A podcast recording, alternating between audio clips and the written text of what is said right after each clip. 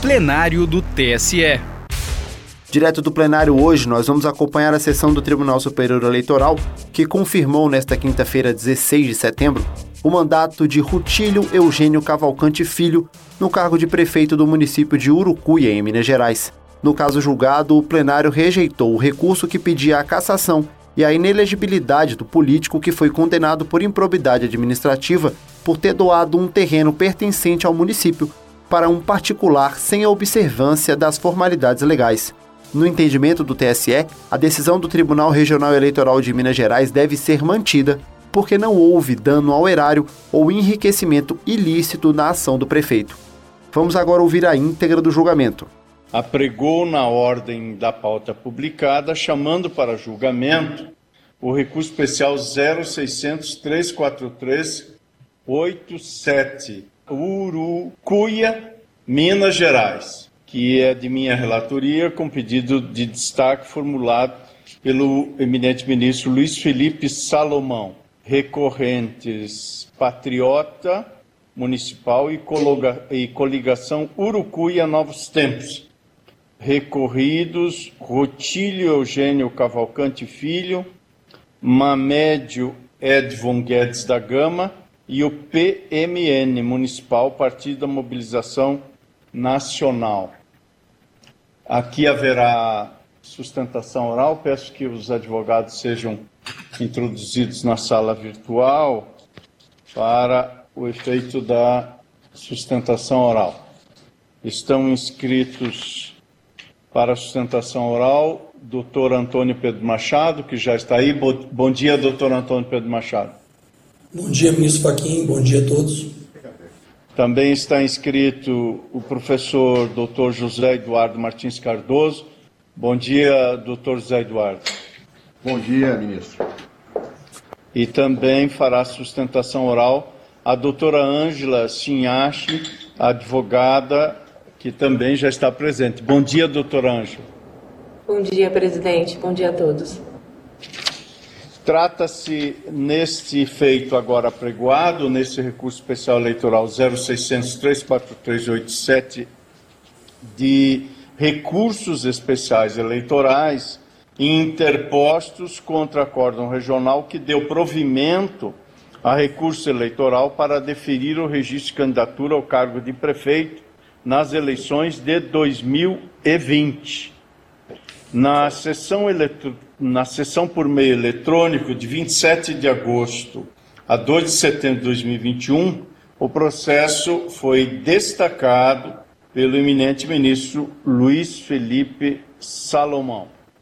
Ah, como anunciei, haverá sustentação oral e é, já anunciei que estão presentes na sala pela coligação recorrente, coligação Urucuia Novos Tempos, doutor Antônio Pedro Machado, pelo primeiro recorrido, senhor Rutílio Eugênio Cavalcante Filho, doutor José Eduardo Martins Cardoso, e pelo recorrido Mamédio Edvon Guedes da Gama, doutora Ângela Chinhache. É, indago a senhora advogada e os senhores advogados se dispensam a leitura do relatório. Tem problemas, excelência. Pois não. Em assim sendo, principiamos as sustentações orais e concedo a palavra inicialmente ao doutor Antônio Pedro Machado pelo prazo regimental de 10 minutos. Obrigado, ministro Faquim. É, em primeiro lugar, eu peço desculpas pela rouquidão.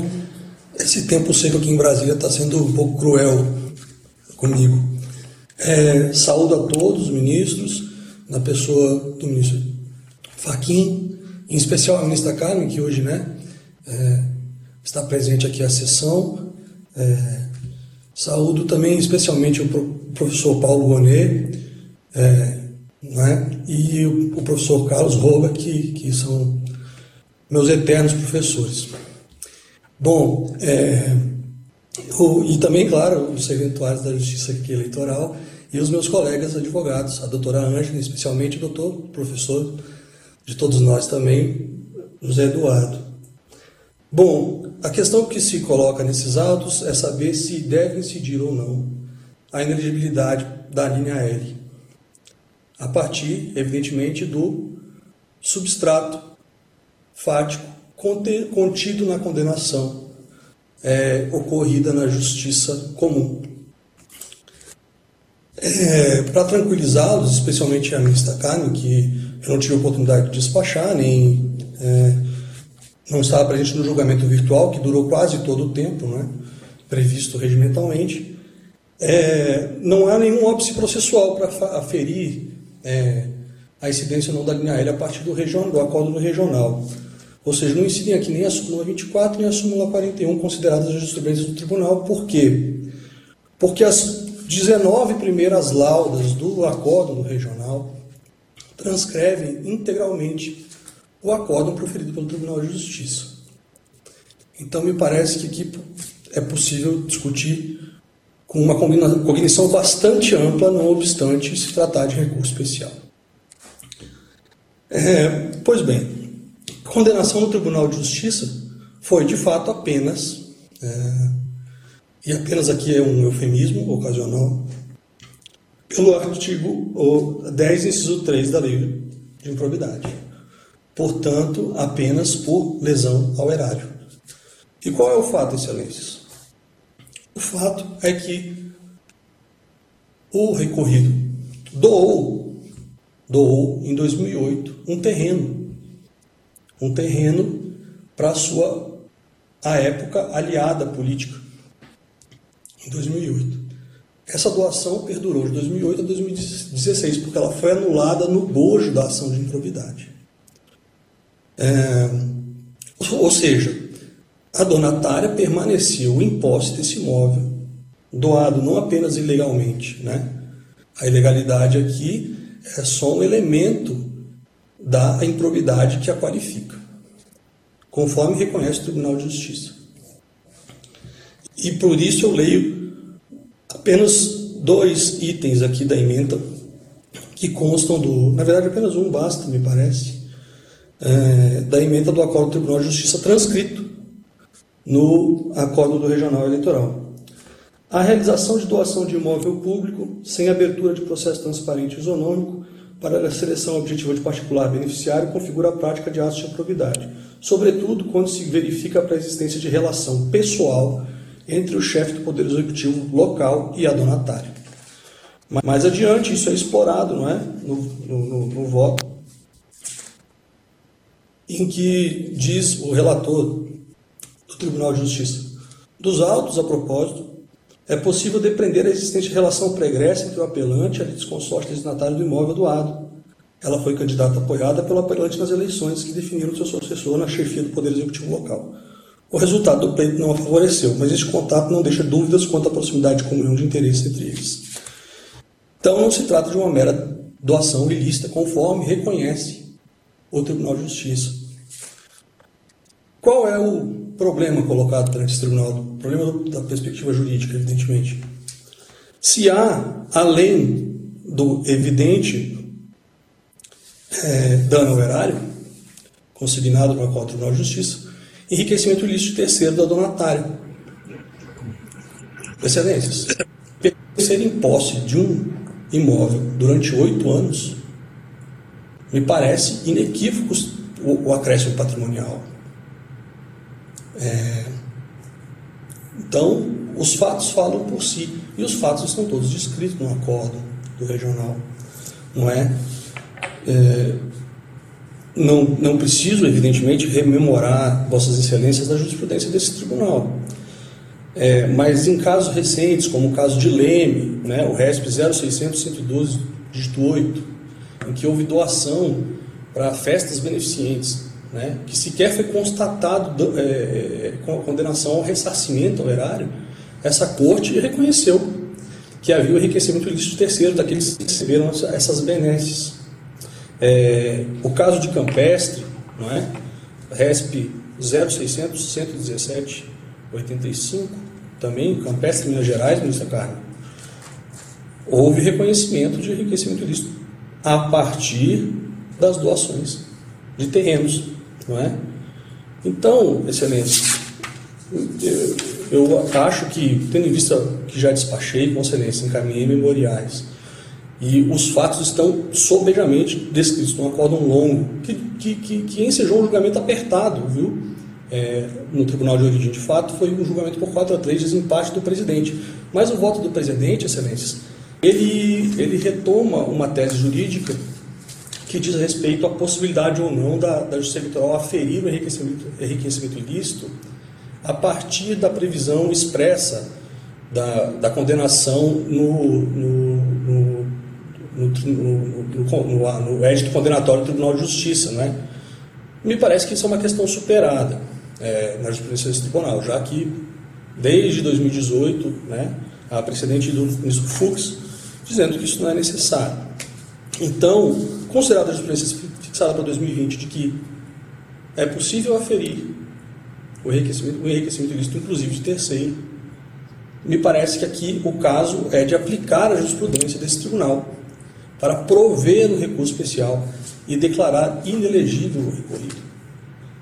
Foram essas minhas considerações, e estou à disposição dos colegas da Corte uh, enquanto fizer necessário. Agradeço mais uma vez. Obrigado pela atenção. Muito obrigado, doutor Antônio Pedro Machado. Agora concedo a palavra ao doutor José Eduardo Martins Cardoso, também pelo prazo regimental de 10 minutos. Senhor presidente e relator desse processo, eminente ministra Carmen Lúcia, eh, que está presente a essa sessão, senhores ministros, doutor representante do parquê, doutora Ângela, doutor que me antecedeu aqui na tribuna e que tanto abrilhanta o exercício da advocacia.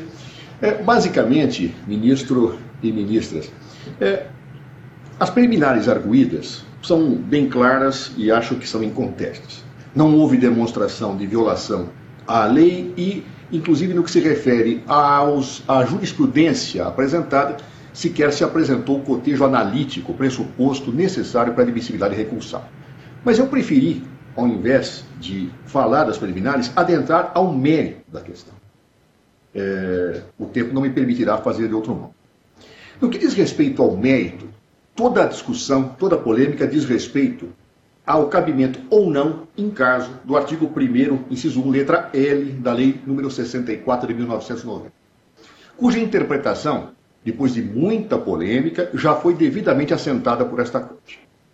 Este artigo deixa claro que a inelegibilidade se coloca quando alguém for condenado pela suspensão dos direitos políticos, desde que tenha como causa essa situação a situação de lesão ao patrimônio público e enriquecimento ilícito. Hoje está absolutamente assentado por essa corte que a situação é efetivamente cumulativa dos dois requisitos e não alternativa. Tem que existir os dois requisitos. Muito bem, eminentes julgadores, basta a leitura do acórdão e dos autos da ação de improbidade para se perceber que não existe o atendimento dos dois requisitos. Existe apenas de um. Ou seja, em nenhum momento, naquele acórdão, se condena, ou se discute, ou se debate, nem mesmo na inicial do parquê, a questão da improbidade por força do enriquecimento ilícito. Aliás, a condenação foi exclusivamente com base no artigo 10, inciso 3 da Lei 8249. Portanto, uma situação indiscutível, sacramentada no deciso e, repito, a própria exordial ofertada pelo parquet não pedia a condenação no artigo 9 da Lei 8249, que seria, evidentemente, atinente ao enriquecimento ilícito. Mas, acredito, essa situação de per si já resolve o problema. Não há um enquadramento específico na chamada lei da ficha limpa que pudesse configurar a inelegibilidade. Mas há de argumentando tanto. Vamos fazer a seguinte ponderação.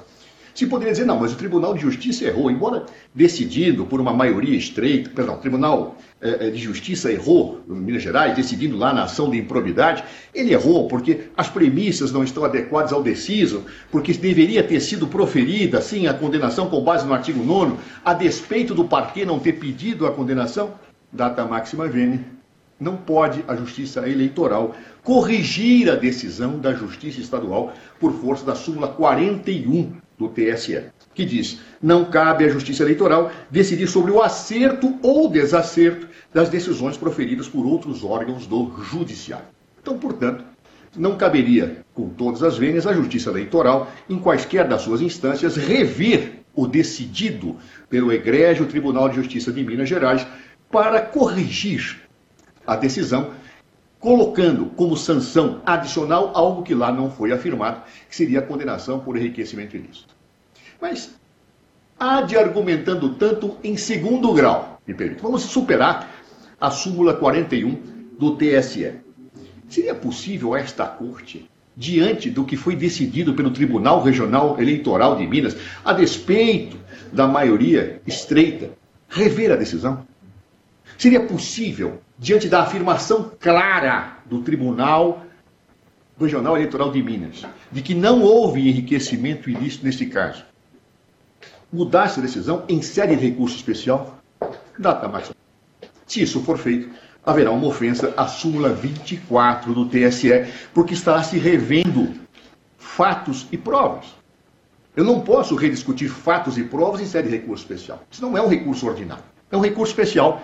Então, por evidência, nós não poderíamos discutir aquilo que efetivamente não foi discutido na improbidade e o Tribunal Regional Eleitoral claramente disse: não, não houve.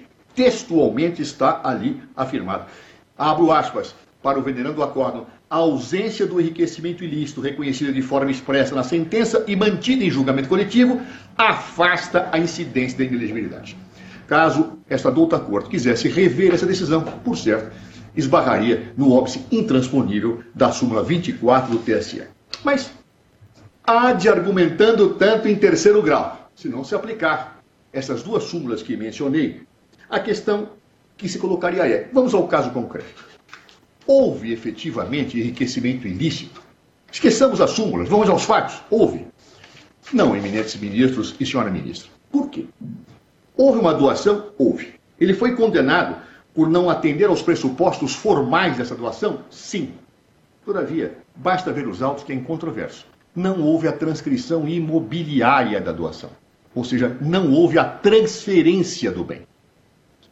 É sabido que enriquecimento ilícito é a aquisição injustificada do bem. Nesse caso, não houve aquisição. Não houve aquisição. E por que não houve aquisição? Porque no direito brasileiro, a aquisição imobiliária se dá com o registro imobiliário. Ele não houve. Portanto, não há que se falar em enriquecimento ilícito. E por isso o parquet só pediu a condenação por dano ao erário, porque está tipificada a hipótese do artigo 10, inciso 3 da Lei 8249-92. Mas argutamente sustentou aqui da tribuna o doutor advogado, não, mas aqui houve o uso. Tudo bem, não houve a transferência, não houve o uso. Com todas as vezes. Quem desmente essa afirmação é o parquet, na inicial, que, abro aspas para a inicial, diz: o imóvel se encontra desabitado, não havendo qualquer construção em andamento. Ou seja, é o parquet quem diz que não houve uso. Mas se dizer, não, mas então eu vou analisar os atos para ver se houve uso ou não, fatos e provas sendo revisto no recurso especial?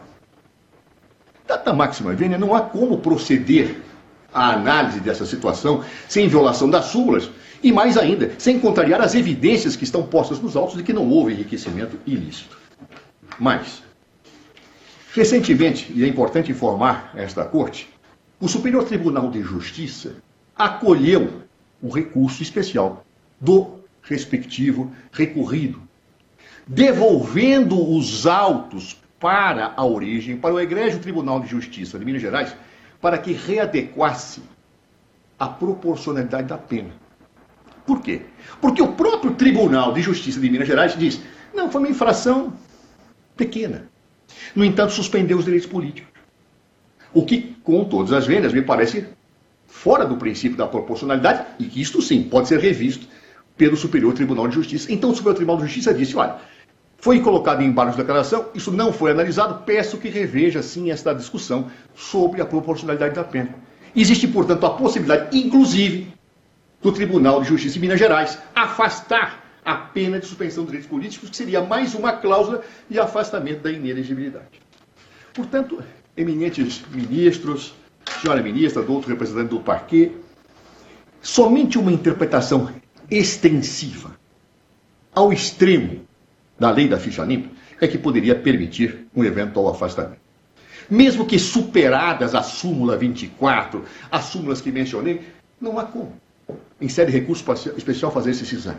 Mas mesmo assim, somente uma interpretação extensiva da lei da ficha limpa, levada a extremos, é que poderia agasalhar a hipótese de inelegibilidade. Essa interpretação extrema, eminentes ministros e ministras, não pode ser aceita. Mais de uma vez nessa tribuna eu disse que eu tive a honra de ser relator desta lei. E posso afirmar que, seja pela mens legislatórias, seja pela interpretação literal, pela interpretação sistemática, por quaisquer dos métodos hermenêuticos existentes, eu não posso interpretar extensivamente esta lei. Esta própria corte já disse que a interpretação tem que ser restritiva. Por quê? Por força do princípio da soberania popular. Somente em casos extremos deve ser afastado a pessoa que efetivamente está enquadrada na lei da ficha. Fora isso, há que se garantir o direito ao voto. Há que se garantir ao cidadão o direito de escolher os seus representantes. É este o princípio da soberania popular. Nós vivemos em dias difíceis em que se ataca a democracia nesse Brasil e eu, eu manifesto aqui minha solidariedade imensa aos órgãos judiciários que têm sido atacados. Mas exatamente nesse momento que, mais que tudo, nós temos que defender a soberania popular, porque ela é o cerne da democracia. E a lei da ficha limpa, ela contribui com a democracia, mas desde que interpretada de forma restritiva jamais ampliativa, porque o povo tem, tem direito de escolher os seus representantes, salvo as estreitíssimas hipóteses de legitimidade que a lei contemplou e que, em todas as formas interpretativas, estão a indicar que, neste caso, ela não se aplica. Agradeço imensamente vossos atos. Muito obrigado ao Dr. José Eduardo Cardoso. Concedo agora a palavra à doutora Ângela Chinhaque, pelo prazo regimental, também, doutora Ângela, de 10 minutos. A senhoria tem a palavra. Muito obrigada, ministro presidente. Excelentíssimo senhor ministro presidente e relator desse recurso especial eleitoral, excelentíssima senhora ministra Carmen Lúcia, é um prazer e uma alegria rever Vossa Excelência, ainda que interinamente, na tribuna desse tribunal, demais ministros que compõem este egrégio tribunal, excelentíssimo senhor vice-procurador-geral eleitoral, doutor Paulo Bonet. Bom dia a todos e faço uma saudação especial aos meus colegas, doutor Antônio Machado e o doutor José Eduardo Cardoso, que me antecederam. Uh, bom, eu falo em nome do assistente do recorrido, vice-prefeito eleito, Mamédio Guedes da Gama. Excelências, desde logo, é, eu peço desculpas se me farei, é, é, for repetitiva aos argumentos do Dr. Cardoso, mas alguns pontos têm que ser é, trazidos e reforçados nessa tribuna para que não parem dúvidas sobre a necessidade de desprovimento desse recurso.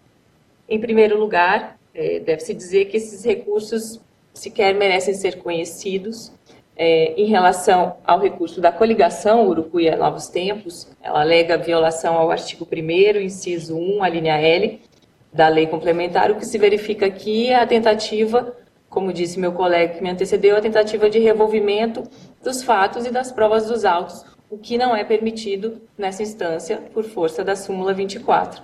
E em relação ao dissídio jurisprudencial, os recorrentes tanto o, a coligação quanto o próprio patriota, é, em relação ao dissídio, é, é, o caso de incidência da súmula 28 do TSE, porque não houve, é, não foi demonstrada similitude fática entre os, o acórdão é, recorrido e o aresto paradigma, no caso do RESP da coligação, e é, no caso do, do, do RESP do Patriota, é, só foram transcritas emendas de julgados sem qualquer demonstração da similitude fática entre os julgados e muito menos a realização de cotejo analítico.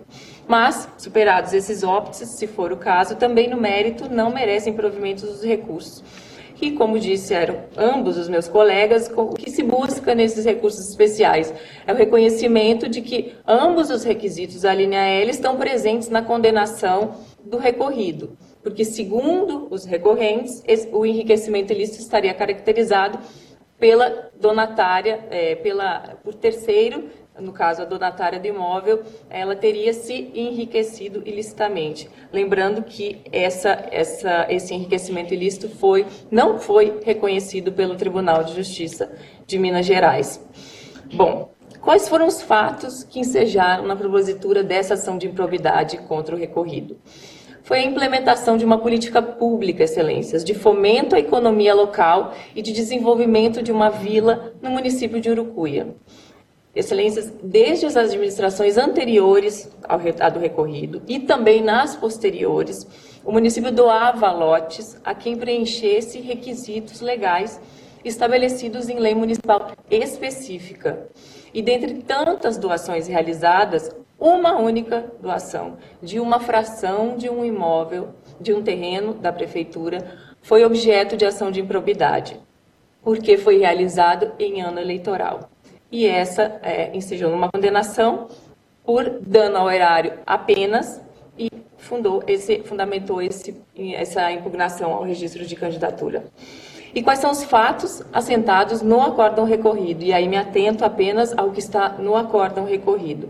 Em primeiro lugar, consta expressamente no acordo que tanto a sentença quanto acórdão do Tribunal de Justiça afastaram expressamente o enriquecimento ilícito no caso.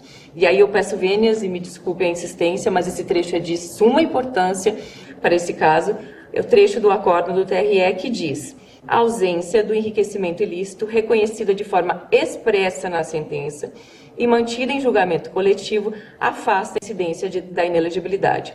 Esse trecho se encontra nas as folhas 24 do voto é, vencedor do TRE. Portanto, para reformar essa conclusão, seria necessário, obviamente, o revolvimento da prova dos autos, o que não é permitido por essa, é, nessa instância, em razão da súmula 24. Mas, além disso, também, conforme estabelece outra súmula do TSE, a súmula 41, diz o seguinte: não cabe à Justiça Eleitoral decidir sobre o acerto ou desacerto das decisões proferidas por outros órgãos do Judiciário ou dos tribunais de conta que configurem causa de inelegibilidade. Portanto, não há como ser alterada essa conclusão do, do, Tribunal de Justiça, essa conclusão do Tribunal Regional Eleitoral, que de modo expresso afastou o enriquecimento ilícito. Segundo fato que foi assentado no acordo, o recorrido foi condenado a sanções mínimas do artigo 12, inciso 2, é, suspensão de direitos políticos e proibição de contratar com o poder público. E se considerou expressamente, consta no acordo, entre aspas, a baixa gravidade do caso. É, não vou transcrever, não vou ler novamente em razão do tempo o trecho do acórdão, mas consta expressamente também as folhas 24 do acórdão. É, essas sanções, inclusive, como é, já me antecedeu doutor é, Cardoso, elas serão revistas agora, apesar de serem sanções aplicadas no patamar mínimo, serão revistas pelo Tribunal de Justiça de Minas, agora em razão do provimento pelo STJ do recurso interposto pelo prefeito, para que se analise a dosimetria da pena. Terceira questão, terceiro fato, que também é, está assentado no acordo e que merece ser considerado é, por esse tribunal. Apesar da lavratura da escritura de doação, essa doação nunca foi concretizada. E tanto isso é verdade que a sentença condenatória declarou apenas a nulidade da escritura pública e não do registro. Quando a gente sabe, nós sabemos que pelas normas do direito brasileiro, é, o, a transferência de titularidade do bem imóvel ocorre apenas com o registro na matrícula do imóvel, o que não ocorreu. Mas mais que isso, excelências, Consta também no acórdão a informação de ausência de qualquer edificação sobre o terreno doado. Entre aspas, ausência de qualquer edificação sobre o terreno doado. Isso se encontra nas folhas 15 do acórdão. Ou seja, além do imóvel não ter sido incorporado ao patrimônio dessa donatária, ela também não exerceu qualquer direito de posse, não usufruiu o imóvel e, portanto, não obteve benefício algum com a lavratura dessa escritura de doação. Foi feita uma escritura, essa escritura ficou guardada como se ela não existisse, e depois essa escritura foi anulada.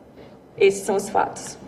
Portanto, não há que se falar em enriquecimento ilícito de terceiros, no caso de terceira, né? Porque a lavratura dessa escritura de doação que nunca foi efetivada, nem nunca se exerceu qualquer direito de posse sobre esse imóvel, objeto da doação, não tem como caracterizar um enriquecimento ilícito de quem quer que seja. Bom, é, eram essas as considerações que eu gostaria de fazer. É, o recorrido é, espera e confia no não conhecimento dos recursos especiais, mas, se conhecidos, que eles sejam desprovidos, mantendo-se deferido o registro do recorrido. Muito obrigada. Muito obrigado, doutora Ângela. Cumprimento Vossas Senhorias e os eminentes advogados pelas sustentações orais que aqui foram levadas a efeito, sem favor algum. São sustentações orais que contribuem para o desate desta matéria e, é, quando menos, para localizar o cerne da controvérsia que principiamos agora nesse julgamento colegiado pres presencial, qual seja a, a linha L do inciso 1 do artigo 1 da Lei Complementar 64.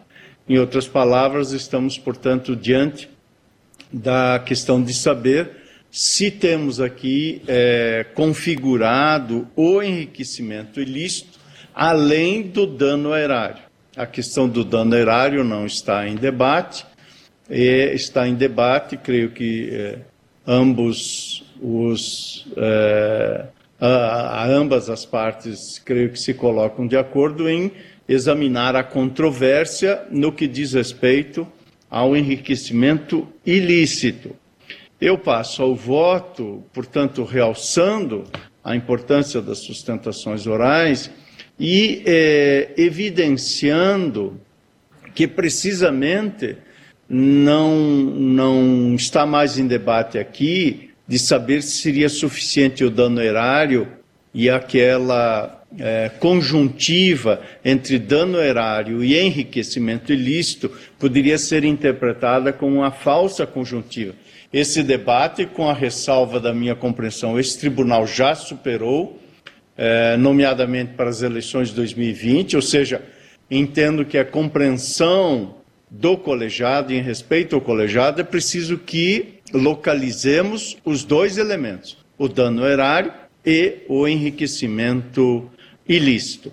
Também creio que possamos estar todos uh, de acordo para tentar delimitar a controvérsia, que não houve expressa condenação por dano ilícito. Não, não há, quiçá, dúvida quanto a essa ausência expressa. Mas, e aqui começa o voto, entendo, na linha da jurisprudência desse tribunal, que esta é, reprovação que permita nos limites do acordo regional, a presença ser identificada do enriquecimento ilícito pode ser extraída da fundamentação. E aí a questão seguinte que se coloca é saber se a fundamentação, neste caso, permite extrair a presença do enriquecimento ilícito. Por isso, é, consoante o voto que já é do conhecimento dos meus eminentes pares da, e também da eminente ministra Carmen Lúcia, na espécie apenas rememoro que o Tribunal Regional Eleitoral Mineiro julgou procedente o recurso eleitoral de Rutílio Eugênio Cavalcante Filho para afastar a causa de ineligibilidade prevista na linha L, inciso 1 artigo 1 da Lei Complementar 64 de 1990 em razão de não verificar requisito indispensável à sua configuração, qual seja o enriquecimento ilícito. Emerge do que consta do acórdão, da moldura fática do acórdão, ao qual estamos a nos referir, que Rutílio teve sua condenação mantida pelo Tribunal de Justiça de Minas Gerais em ação civil pública pela prática de ato doloso de improbidade administrativa que importou lesão ao erário nos termos do inciso 3 artigo 10 da Lei 8429 de de 1992, consubstanciado esse ato doloso que importou em lesão ao erário numa doação irregular de imóvel público. Foram-lhe impostas penas de suspensão dos direitos políticos e proibição de contratar com o poder público ou receber benefícios fiscais de qualquer natureza pelo prazo de cinco anos. Ao analisar o decreto condenatório, o Tribunal Regional de Minas Gerais afastou a ocorrência de enriquecimento ilícito em razão de a Justiça Comum ter decidido que o recorrente praticou ato doloso de improbidade administrativa que importou tão somente prejuízo ao erário. Inciso 3 artigo 10 da já mencionada Lei 8429, sem contudo condená-lo por enriquecimento ilícito. Nos termos da lei mencionada, no seu caput do artigo 9, o enriquecimento ilícito ocasionado pelo ato ímprobo se caracteriza quando o agente ou terceiro, aqui a hipótese de terceiro, aufere qualquer tipo de vantagem patrimonial indevida em razão do exercício do cargo, mandato, função, emprego ou atividades nas entidades mencionadas pela lei. Nada obstante esta compreensão, este é, tribunal, em meu modo de ver, tem compreendido que a ferição do dano erário e do enriquecimento ilícito pode ser feita pela Justiça Eleitoral a partir da fundamentação do acórdão, não sendo necessário que sejam reconhecidos expressamente na parte dispositiva da condenação por improbidade administrativa. Por todos das eleições de 2020, cito como precedente o recurso especial 0600 402 20 do Estado do Mato Grosso, da relatoria do eminente ministro Luiz Felipe Salomão, do qual colho o trecho, segundo o qual a Justiça Eleitoral, é o item 3 da emenda, a Justiça Eleitoral, no exame do caso concreto, pode aferir, a partir da fundamentação do acordo proferido pela Justiça Comum, a existência ou não dos requisitos exigidos para a caracterização da causa de inelegibilidade preconizada no artigo 1, inciso 1, a linha L da Lei Complementar 64. E Sua Excelência cita o agravo regimental 411-02 de Minas Gerais, de minha relatoria, julgado, é, julgamento publicado em 7 de fevereiro de 2020. Desde que, continua o eminente ministro relator nesse precedente, desde que, nos limites da súmula 41 do Tribunal Superior Eleitoral, em verbes, não cabe à Justiça Eleitoral decidir sobre o acerto ou desacerto das decisões proferidas por outros órgãos do Judiciário ou dos tribunais de contas que configurem causa de ineligibilidade. Portanto, nesta linha de compreensão, é, assim, é, entendo que é possível verificar da fundamentação e também trago a compreensão segundo a qual o enriquecimento ilícito que é, pode ser constatado a partir daí nem sempre é do próprio réu e candidato ou candidata pode ele ter beneficiado terceiros com lesão ao patrimônio público.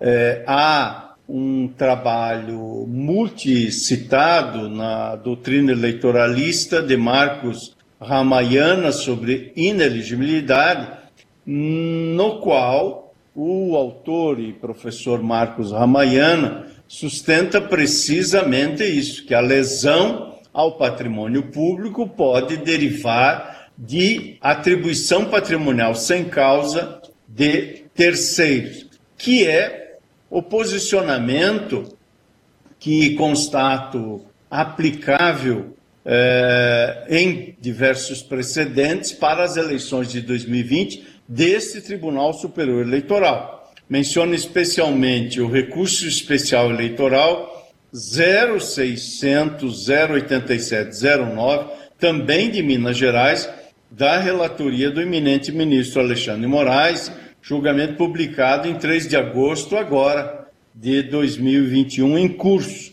No item 3 da emenda, assentou Sua Excelência que, na espécie, a agravante preencheu todos os requisitos para a caracterização da ineligibilidade prevista no artigo 1, inciso 1, letra a linha L da Lei Complementar 64, na medida em que constatada também a ocorrência de enriquecimento ilícito de terceiros, tese firmada por esta Corte e aplicável ao pleito de 2020, Sua Excelência cita diversos precedentes dos eminentes ministros Luiz Felipe Salomão, Sérgio Banhos e Mauro Campbell, Campbell Marques, mencionados nesta emenda que reproduzo uh, no voto. Portanto, é, o enriquecimento ilícito pode ser auferido, em meu modo de ver, pela compreensão presente da orientação jurisprudencial deste tribunal da fundamentação, e é, nesta medida, o que cabe verificar é se, na hipótese, nos limites da moldura do acordo regional, é possível ou não extrair da fundamentação esta circunstância.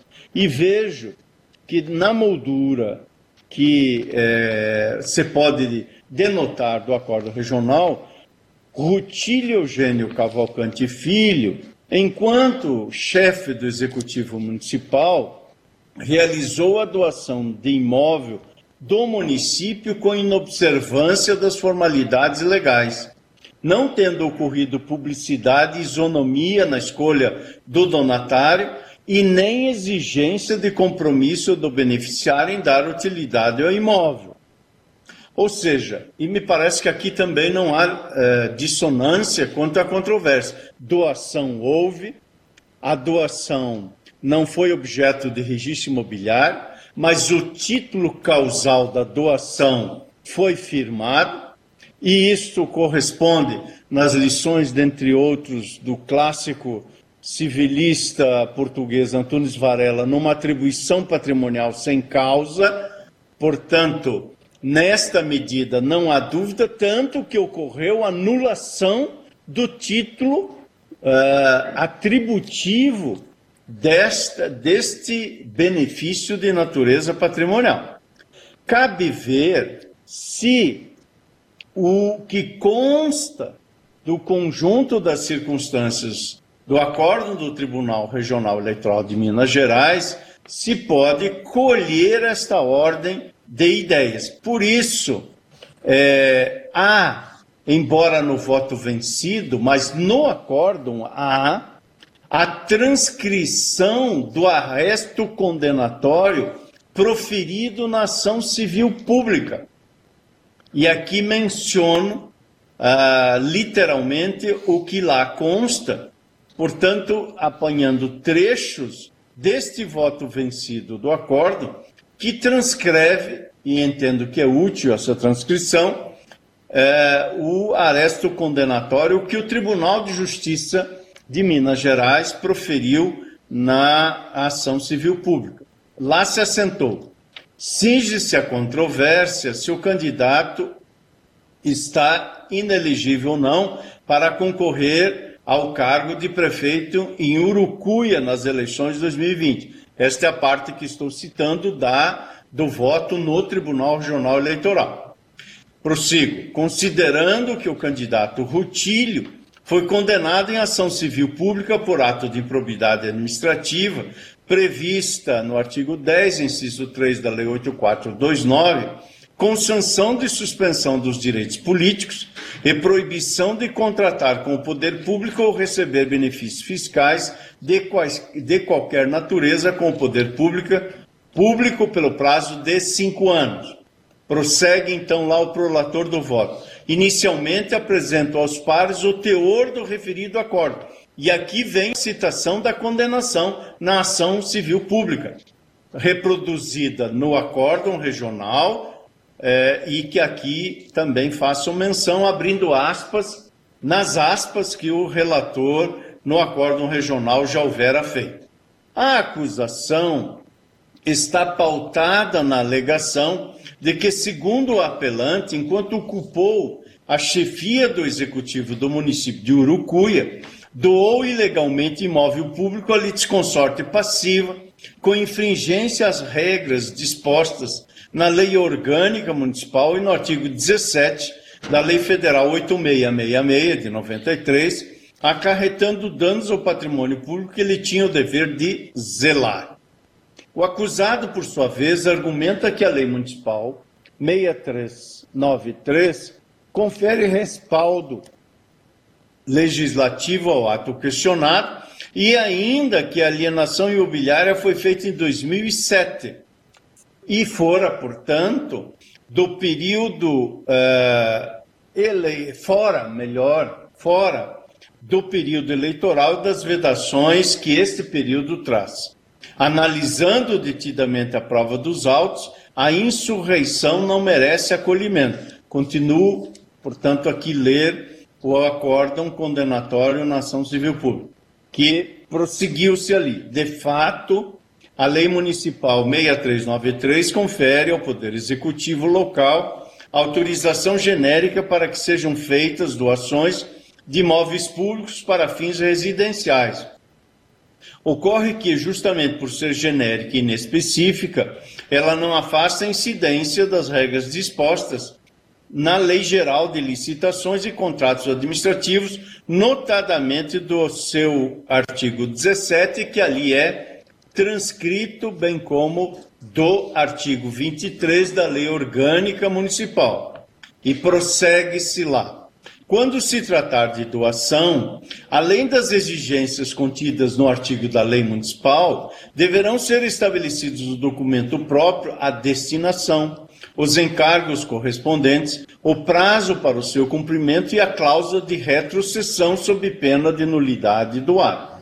Ou seja, no caso, muito antes de ter havido exercício de competência legislativa capaz de afastar a incidência de regras gerais estabelecidas em âmbito federal, artigo 24, parágrafo 2 e artigo 30 da Constituição da República, o legislador municipal expressamente estipulou exigências correspondentes dentro do ordenamento jurídico local, sem deixar dúvidas quanto ao dever dos agentes políticos de observá-las. Ainda sobre estas regras, destaca-se que não representa solenidades desprovidas de significado material. Ao contrário, compreende a concretização do princípio da impessoalidade em âmbito administrativo, impedindo que a coisa pública seja corrompida e utilizada para a satisfação de interesses exclusivamente privados de agentes públicos, como acontece quando a escolha dos particulares beneficiados é feita com base em afinidades e vínculos pessoais do chefe do Poder Executivo. Prossigo naquele acordo condenatório. A exigência de que fosse realizado procedimento licitatório de concorrência garante que a doação seria precedida de publicidade ampla, com possibilidade de que todos os interessados disputassem o recebimento da liberalidade e com meios para fiscalizar qual deles estaria mais apto a cumprir os encargos dela decorrentes.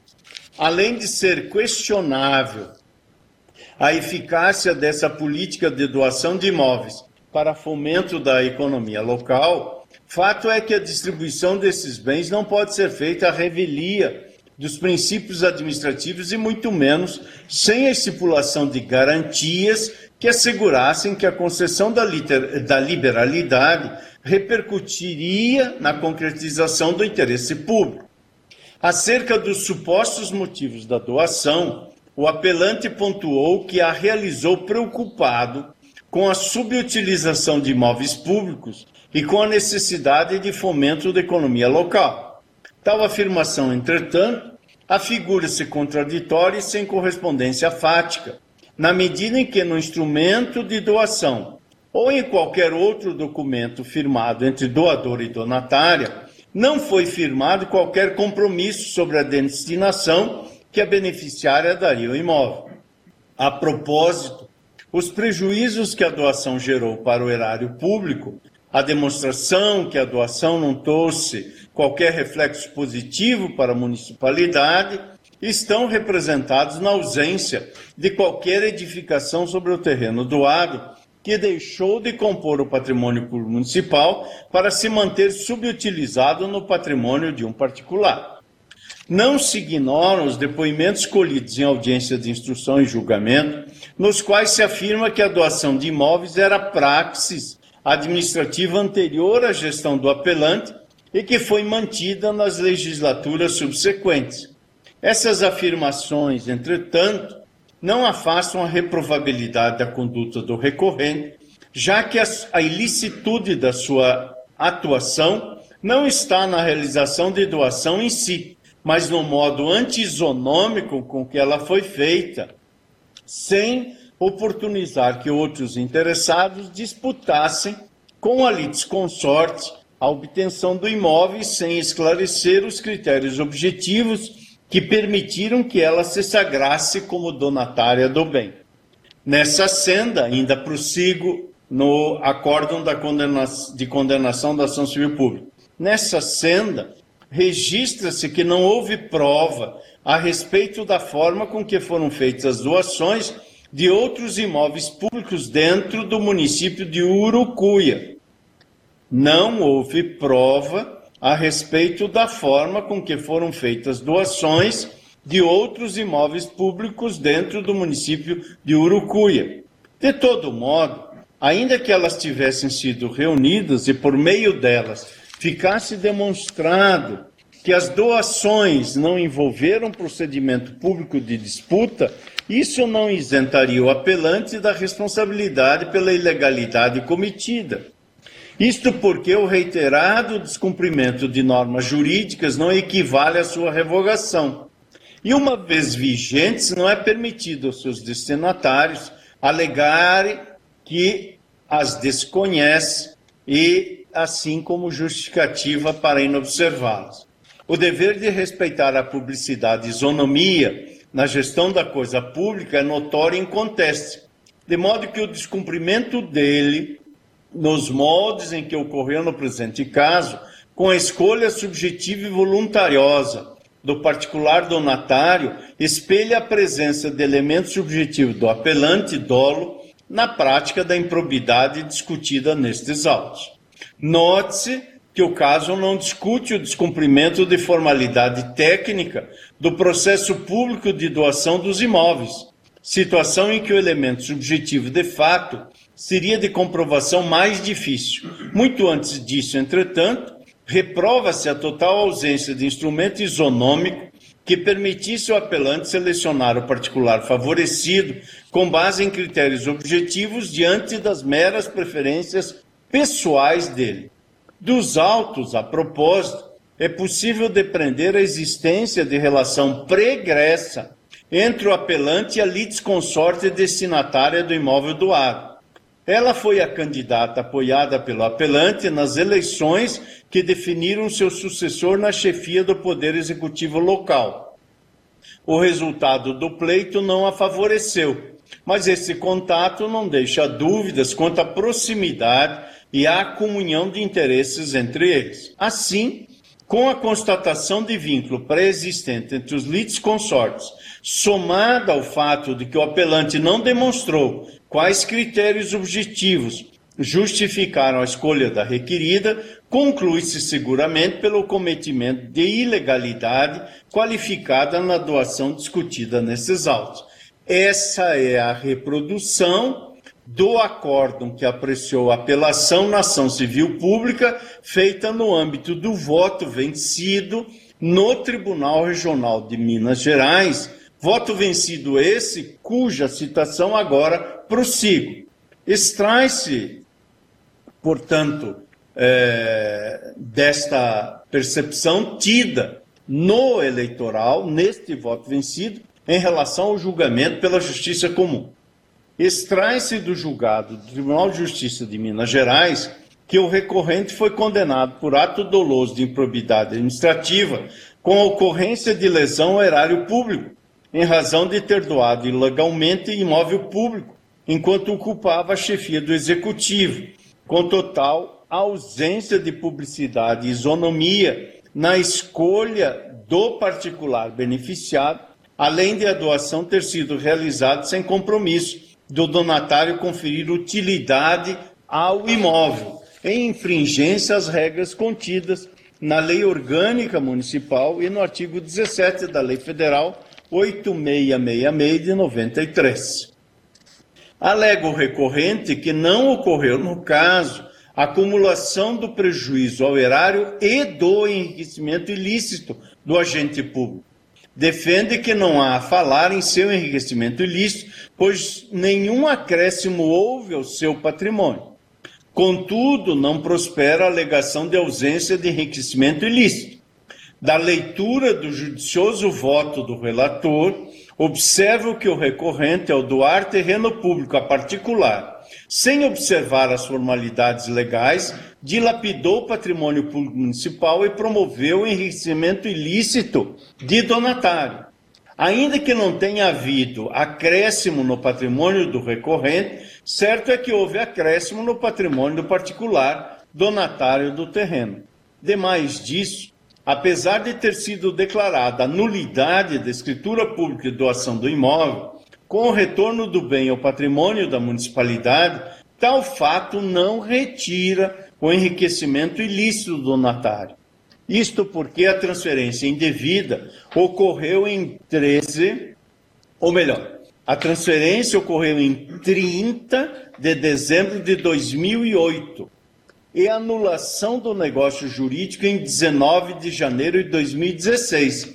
Ou seja, houve posse do imóvel pelo donatário por mais de sete anos, o que evidencia o enriquecimento ilícito de terceiro durante esse período é que, como possuidor de bem público, o donatário poderia usufruir dos efeitos da posse por esse período, podendo, inclusive, enquanto de boa-fé, ter direito aos frutos percebidos, conforme se depreende da leitura do caput do artigo 1214 do Código Civil. Desse modo, concluo que houve, como dito, enriquecimento ilícito do donatário, e aqui concluo a citação deste voto proferido no âmbito do Tribunal Regional Mineiro. E prossigo, portanto, no meu voto, já chegando à conclusão, é, e a compreensão que tenho desse conjunto de circunstâncias da moldura do acordo regional, desse cenário, é que, não obstante a condenação do agente público tenha sido fundamentada apenas no artigo 10 inciso 3 da Lei 8429 de 1992, fica evidente o enriquecimento ilícito de terceiro, porquanto comprovado que a conduta de Rutílio Eugênio Cavalcante Filho propiciou vantagem patrimonial indevida ao donatário, que, embora tenha perdido a titularidade do imóvel em razão da anulação da doação, não tinha ele propriedade registral em seu sentido formal mas tinha ele, por conta de um título causal, não apenas a titularidade do bem, como a posse jurídica do imóvel. E teve a posse do bem e pôde usufruir, ou poderia usufruir indevidamente de suas utilidades, granjando assim benefícios e vantagens por longos sete anos referida conclusão não desborda dos limites plasmados na súmula 41 do Tribunal Superior Eleitoral, visto que não se decide sobre o acerto ou desacerto da decisão proferida na justiça comum, mas somente se depreende o conjunto dos requisitos caracterizadores da ineligibilidade, com base no exame do teor do julgado condenatório, como vem do Tribunal Regional Eleitoral de Minas Gerais. Por isso, entendo presentes todos os requisitos exigidos pela jurisprudência deste tribunal para a caracterização da causa de ineligibilidade prevista no artigo 1 inciso 1 a linha L da Lei Complementar 64 e concluo desde logo manifestando mais uma vez as, o respeitoso uh, deferimento que tenho pelas razões sustentadas da tribuna e pelas divergências ou compreensões distintas, concluo pela necessidade de reforma do acordo regional para indeferir o registro de candidatura de Rutílio Eugênio Cavalcante Filho. Ante o exposto, voto pelo provimento dos recursos especiais para indeferir o registro de candidatura de Rutílio Eugênio Cavalcante Filho ao cargo de prefeito de Urucuia, Minas Gerais, e no voto determino, uh, proponho a determinação, após publicado o acórdão, a imediata realização de novo pleito majoritário nos termos do parágrafo 3 do artigo 224 do Código Eleitoral. É como voto. Passo agora a palavra ao eminente ministro Luiz Felipe Salomão, que destacou o processo do plenário virtual. Ministro Luiz Felipe, pois não. Pois não, presidente. Permita-me primeiro um cumprimento especial a todos os colegas integrantes do Tribunal Superior Eleitoral, mas hoje também em especial a ministra Carmen Lúcia, para nossa satisfação compondo hoje a nossa corte. E em nome dela eu peço licença também para saudar a todos que nos acompanham pela TV e pela internet.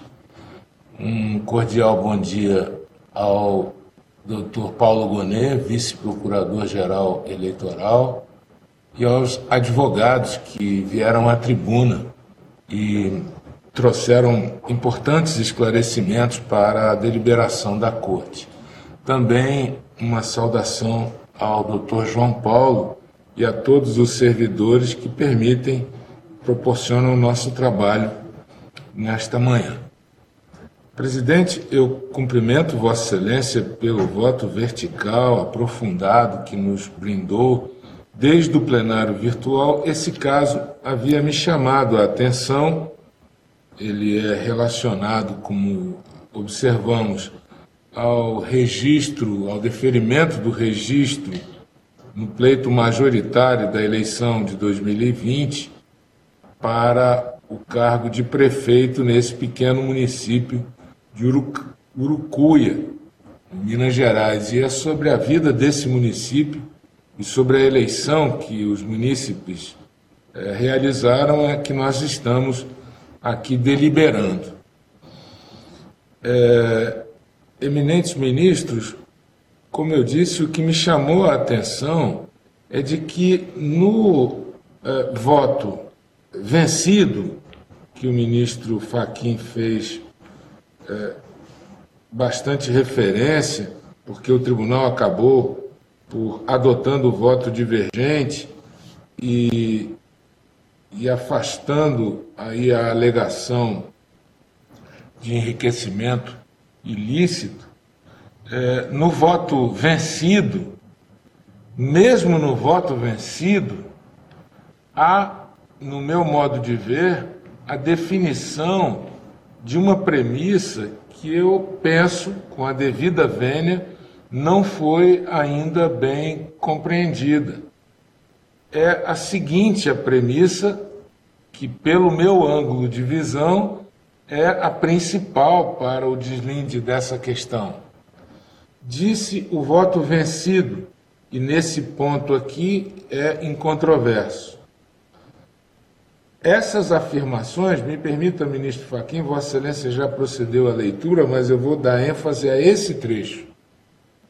Essas afirmações, entretanto, não afastam a reprovabilidade da conduta da recorrente já que a ilicitude da sua atuação não está na realização de doação em si, mas no modo anti-isonômico com que ela foi feita, sem oportunizar que outros interessados disputassem com a litisconsorte a obtenção do imóvel.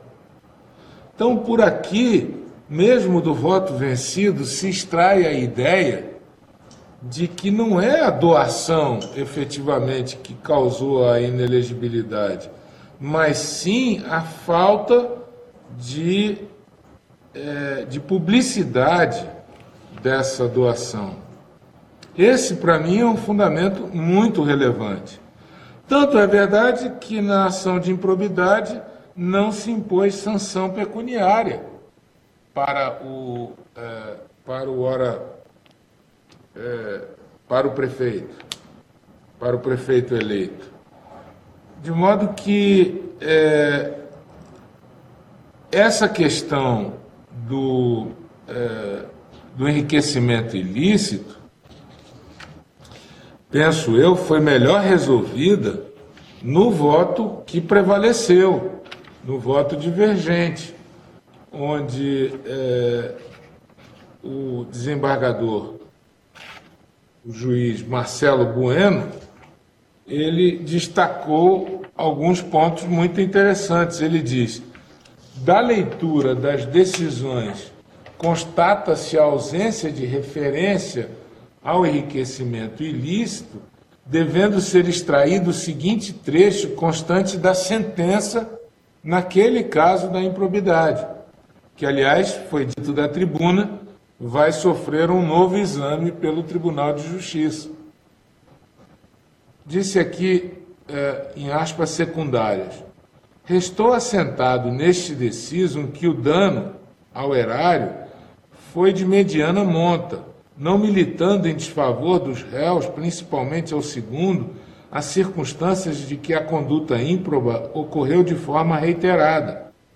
Dada a baixa gravidade do caso, se mostra razoável a fixação das penalidades cabíveis em seu patamar mínimo, sendo desnecessária a aplicação de multa civil e ressarcimento do dano.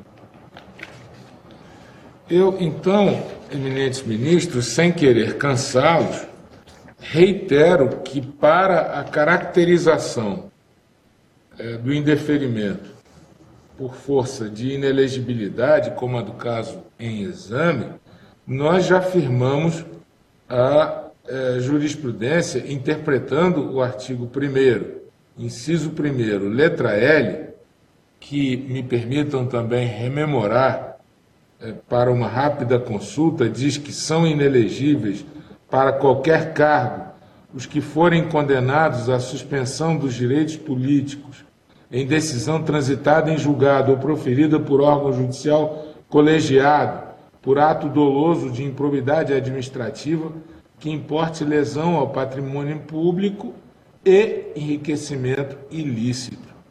E nós já decidimos, voltando ao meu raciocínio, que essa é, forma cumulativa é exigida também para as eleições de 2020 no voto que encaminhei aos eminentes colegas, foi fixada essa premissa para o exame do caso. No, no, na, na hipótese em julgamento,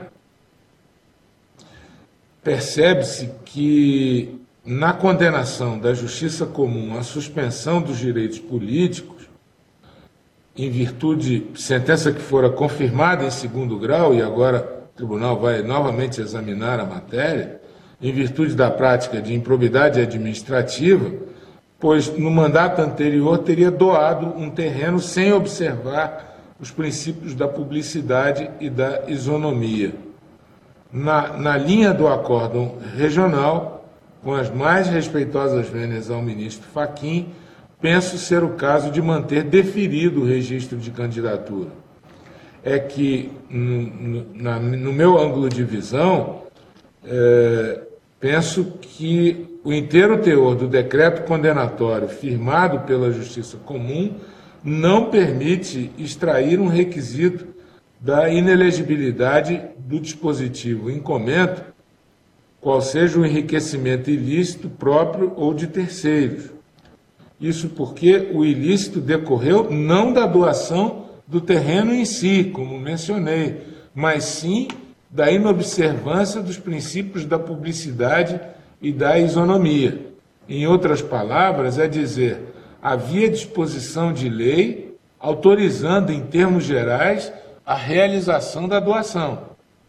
Assim, no caso específico, a ilegalidade ou a suposta ilegalidade recaiu em ponto diverso, relativo ao descumprimento de princípios e etapas do processo licitatório, o que, segundo a nossa jurisprudência, isoladamente não permite concluir na forma de enriquecimento ilícito. Destaquei aqui passagens do acordo na ação de improbidade, onde isso é dito de maneira muito clara. E em reforço, anoto que o recorrido foi condenado com supedânea apenas no artigo 10, inciso 3 da Lei 8429, que sem que, e essa circunstância, no meu modo de ver, robustece a ausência de enriquecimento ilícito na espécie. Nesse panorama, e sem descurar da estatura constitucional do princípio da publicidade, entendo que sua inobservância não conduz por si só ao enriquecimento ilícito para os fins da inelegibilidade em comento. E, por fim, ainda acrescento que o fato de que não se impôs ao recorrido quaisquer das sanções pecuniárias contidas no artigo 12, inciso 2 da Lei 8429, o que também, na forma da nossa é, jurisprudência e também do trecho que transcrevi do acórdão da condenação na improbidade, é, afasta aí, mais uma vez, com mais essa linha de argumentação, a ideia de que incide, no caso, a inelegibilidade.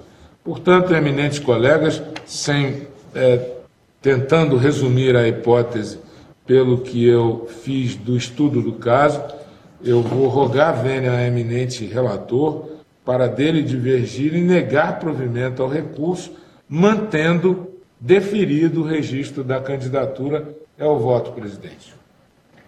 Muito obrigado a Vossa Excelência, ministro Luiz Felipe Salomão. Colhemos agora o voto de Sua Excelência, o eminente ministro Alexandre Moraes.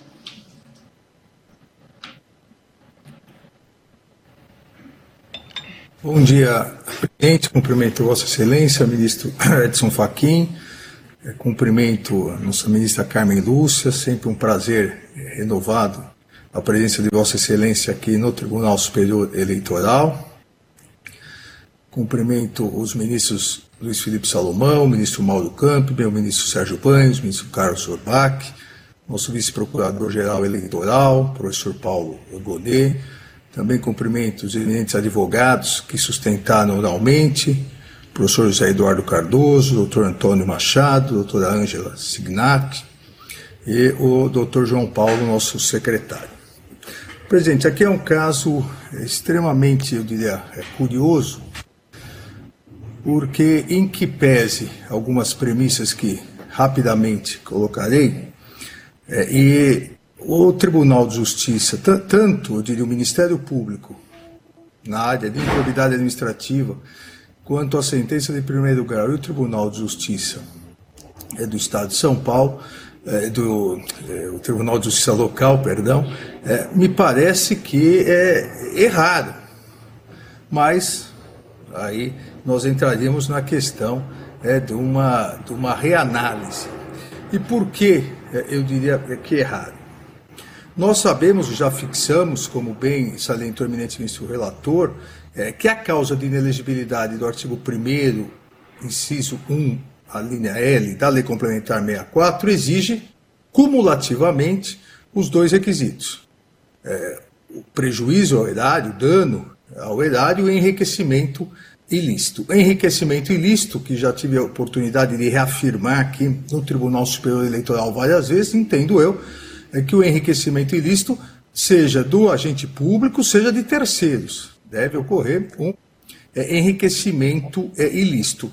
E esses dois requisitos é, podem ser, ao meu ver, como também vários vários eh, precedentes, em vários votos anteriores já me manifestei, podem ser é, interpretados, retirados do acórdão, mesmo que eventualmente não haja esse reconhecimento pela, pela justiça, pelas instâncias ordinárias. Então, é, em princípio, que pese é, as súmulas é, do Tribunal Superior Eleitoral, não, não entendo que haja uma camisa de força que impeça, é, desde que o acórdão conste, desde que haja essa constatação, e essa identificação. Mas aí que o caso concreto, como eu disse, entra com todas as vênias, as instâncias de origem, entra, ao meu ver, no erro é, desde o início. Sabemos nós que a lei de improbidade administrativa tem três grandes tipos. É uma lei mal feita, é, é uma lei feita, eu diria, às pressas.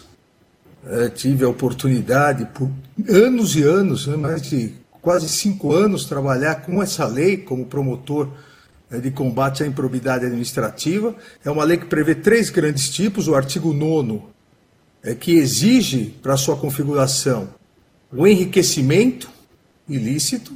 O artigo 10 é que exige é, para sua configuração o prejuízo ao erário. E um artigo subsidiário, que é o artigo 11. É, na ausência da possibilidade de uma constatação imediata é, de enriquecimento ilícito, de prejuízo ao erário, o artigo 11 funciona mais ou menos como a norma de extensão do Código Penal da tentativa.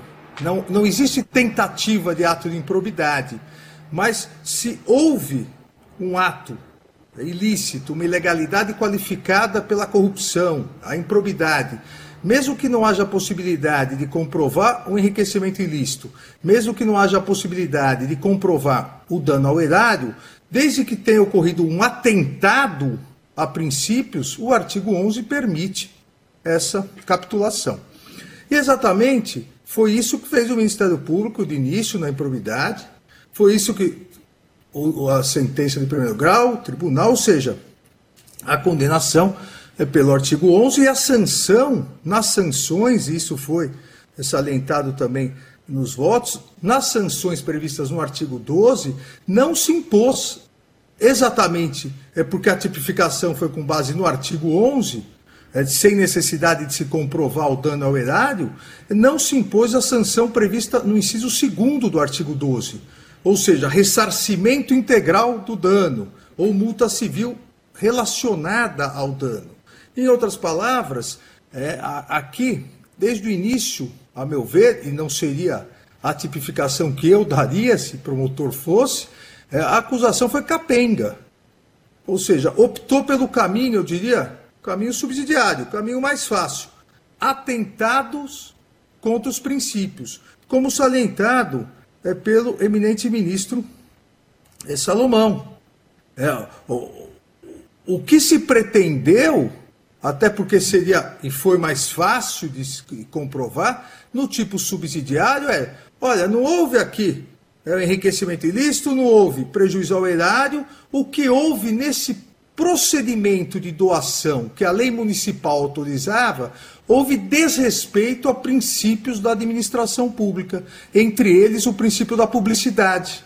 É, ou seja, se encaixou é, no, no tipo de improbidade atentar, do artigo 11, com isso, obviamente, não houve necessidade na dilação probatória de se comprovar seja dano ao erário, seja enriquecimento por parte de uns ou é, de outros. Se toda a condenação foi centrada exatamente no desrespeito aos princípios é, da administração. Então, em virtude é, disso, é, a meu ver, com todas as vênias, o eminente ministro relator, aqui nesse caso, é, por essa conduta desde o início do Ministério Público, em momento algum é, houve esse debate sobre, é, para configurar o ato de improbidade, debate se houve ou não enriquecimento ilícito de terceiro ou não. Até porque é, foi dito aqui, não houve a, a transposição final é, de é, propriedade.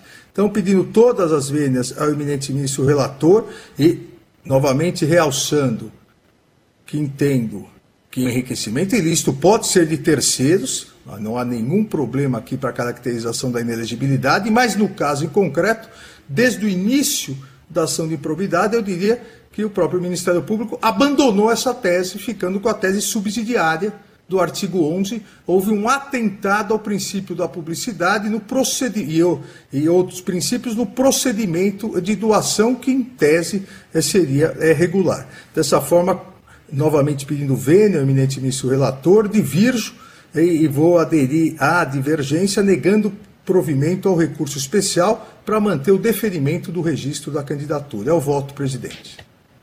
Muito obrigado, Vossa Excelência, ministro Alexandre Moraes. Ouvimos agora o voto de Sua Excelência, eminente ministra Carmen Lúcia.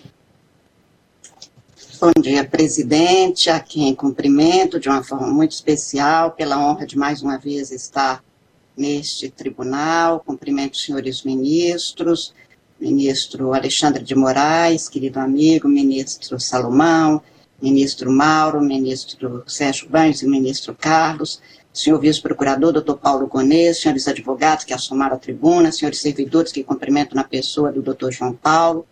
Estudei o caso, senhor presidente, agradeço a vossa excelência de uma forma especial por ter me emitido todas as possibilidades de poder examinar o processo e o voto de vossa excelência, e também o ministro Luiz Felipe Salomão, que também encaminhou antecipadamente o voto. Este é um caso que, como acaba de dizer o ministro Alexandre, nos deixa abraços com a seguinte situação. O quadro poderia ter sido aproveitado diferente, mas não foi. As instâncias julgaram, tanto na Justiça Comum quanto na Justiça Eleitoral, considerando um cenário que foi posto não no sentido de verificar a, a, o enriquecimento ilícito. E aí, senhor presidente, como Vossa Excelência também ressalva meu ponto de vista. Para mim, considerando e relevando a jurisprudência que foi formada no sentido de que precisa de haver os dois requisitos, a lesão e o enriquecimento ilícito, a despeito disso, a jurisprudência prevalecente que prevaleceu também nas eleições de 2020 foram no sentido de que não era necessário que houvesse o acúmulo dos dois requisitos. Neste caso, não, o que não fica provado, a meu ver, nem diante de uma situação posta no, no, na, nas decisões da ação de improbidade. E eu relevo aqui o que foi dito pela tão talentosa doutora Ângela, de que, anotando que esta dosimetria mesmo está agora submetida a uma revisão e considerando principalmente o quadro apresentado pelo, pelo eleitoral, pelo Tribunal Regional Eleitoral, não vejo como se possa, a despeito de uma configuração de um quadro gravíssimo, e a despeito também de como aqui, acaba de realçar o ministro Alexandre de Moraes, se tem um quadro no qual o enriquecimento ilícito de terceiro poderia ter sido anotado e verificado, até porque não é fato que a circunstância de ter havido o registro e a transferência e a pessoa não ter utilizado, não significaria a posse, como foi anotado pelos senhores advogados. Até porque, se, é, se havia uma política para a utilização e a melhoria, ter permanecido durante um grande período sem utilização, apenas como acervo patrimonial, é sim uma forma de enriquecimento ilícito reconhecido pela doutrina, jurisprudência, sem a menor sombra de dúvida. Aliás, neste caso, a não, a não, o não aproveitamento, a utilização, iria em contrário a tudo que foi alegado, na, alegado aqui na defesa do, do, do recorrido. Entretanto, é fato que o cenário posto não oferece, na minha compreensão, com os dados que se tem, sem que fosse necessário um refazimento a partir mesmo da decisão proferida na, na, pela Justiça Comum na ação de improbidade, não vejo como, senhor presidente, com todas as vendas de Vossa Excelência, e mais uma vez cumprimentando pelo primoroso e sempre percussiente e profundo voto, não vejo como, neste caso, prover os recursos. E por essa razão, eu estou acompanhando a divergência inaugurada pelo ministro Luiz Felipe Salomão. É como voto, senhor presidente, agradecendo mais uma vez a palavra. Muito obrigado a Vossa Excelência. Passo a palavra para acolher o voto, eminente ministro Mauro Campo. Senhor presidente, um bom dia a Vossa Excelência, os eminentes pares, especialmente e novamente a Sua Excelência a senhora ministra Carmen Lúcia, que nos honra com seu retorno à bancada julgadora desta Corte Superior. Uma saudação especial à Sua Excelência, ao eminente Procurador-Geral Eleitoral, aos eminentes advogados, nas pessoas da doutora Ângela, doutor José Eduardo e, e doutor Antônio, Antônio Machado, e aqueles que nos assistem. Senhor presidente, a matéria já foi muito bem posta pelos votos que me antecederam, especialmente de Vossa Excelência, do ministro Salomão, é, e me achego, senhor presidente, à, linha de intelecção lançada pela divergência com todas as vênias e na, da forma e do parâmetro julgador que adoto também na segunda turma no Superior Tribunal de Justiça. Muitas das vezes assim me comporto, como vou me comportar aqui, senhor presidente, é, julgando feitos dessa natureza, em matéria de improbidade administrativa, em que entendo eu, é, por mais que tenha havido um julgamento eventualmente errôneo das instâncias ordinárias, eu estaria aqui a dar o que digo, entre aspas, uma bengala ao Ministério Público que não se ouve com o devido zelo e maestria quando, desde o início da ação, é, redigiu a peça exordial deste feito aqui sobre julgamento, por exemplo. E no decorrer, já que se responde pelos fatos e não pela capitulação, aderiu efetivamente à posição julgadora das instâncias ordinárias, que, repito, neste caso em concreto, é, com razoabilidade, com razoabilidade, fixou sanções do artigo 12 limitada, limitadas àquele inciso é, já sobredito aqui por Vossa Excelência e pelo ministro Salomão, por Vossa Excelência, ministro relator e presidente, é, louvando-se no voto vencido. Não foi o caso do ministro Salomão. De forma que, com essas brevíssimas considerações, entendo que efetivamente aqui não há como prover os recursos nos termos do voto divergente do ministro Salomão, pelo que rogo vênis a Vossa Excelência e a eventualmente aqueles colegas que eventualmente acompanhem a posição de Vossa Excelência para, no caso em concreto, acompanhar a divergência, senhor presidente. Muito obrigado, eminente ministro Mauro Campbell Marques. Colhemos agora o voto de Sua Excelência, ministro Sérgio Banhos. Senhor presidente, uma saudação especial também à ministra Carmen Lúcia, senhores ministros, senhor representante do Ministério Público, nobres advogados, doutor Antônio Machado, doutora José Eduardo Cardoso, doutora Ângela Sinhac. Bom dia a todos. Eu preparei uma breve declaração de votos que farei juntar aos autos, mediante a qual adianto estou com as devidas vênias, divergindo do ilustre relator ministro Edson Fachin, que nos trouxe como sede habitual um voto revestido de elevado saber jurídico. Senhor presidente, não há mais nada a dizer. A matéria já foi muito bem debatida, o diálogo foi profícuo. As razões trazidas nesse voto meu, que farei juntar, são bastante assemelhadas àquelas no voto, eh, trazidas no voto do eminente ministro Luiz Felipe Salomão, razão pela qual, renovando mais uma vez as vênias ao eminente relator, eh, eu voto, senhor presidente, é, acompanhando a divergência para negar provimento aos recursos especiais, mantendo o deferimento do pedido de registro do candidato. É como voto. Muito obrigado Vossa Excelência, ministro Sérgio Banhos. Colhemos agora o voto do eminente ministro Carlos Horbach. É, senhor presidente, muito bom dia. Senhora ministra Carmen Lúcia, senhores ministros, senhor vice-procurador-geral eleitoral, uh, eminentes advogados que nos brindaram com sustentações orais na manhã de hoje, doutor Zé Eduardo Cardoso, doutor Antônio Pedro Machado e doutora Ângela Tiniak. Eu, presidente, uh, quando recebi em audiência os advogados das partes, uh, já uh, entendi que esse processo merecia uma especial atenção, atenção essa que foi dada pelo ministro Luiz Felipe Salomão uh, ao ensejar, por meio do destaque, a discussão da matéria no plenário. E, uh, desde logo, me chamou a atenção as circunstâncias uh, das decisões proferidas na origem, né, todos os elementos fáticos ali descritos, uh, de modo a tornar, na minha compreensão, difícil a caracterização da inelegibilidade no caso concreto. Né? Uh, exatamente porque nós teríamos aí, a partir dessa, dessa moldura pré-definida, nós teríamos que presumir, talvez, a um, o enriquecimento ilícito, ainda que uh, seja possível uh, essa, essa presunção, como bem posto no voto de Vossa Excelência.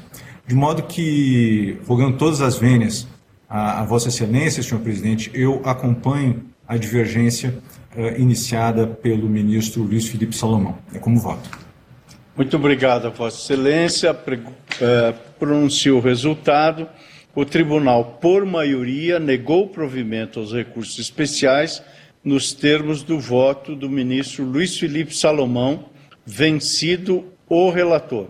Redigirá o acórdão o eminente ministro Luiz Felipe Salomão. Agradecemos aos advogados, a senhora advogada, a presença nesta sessão virtual.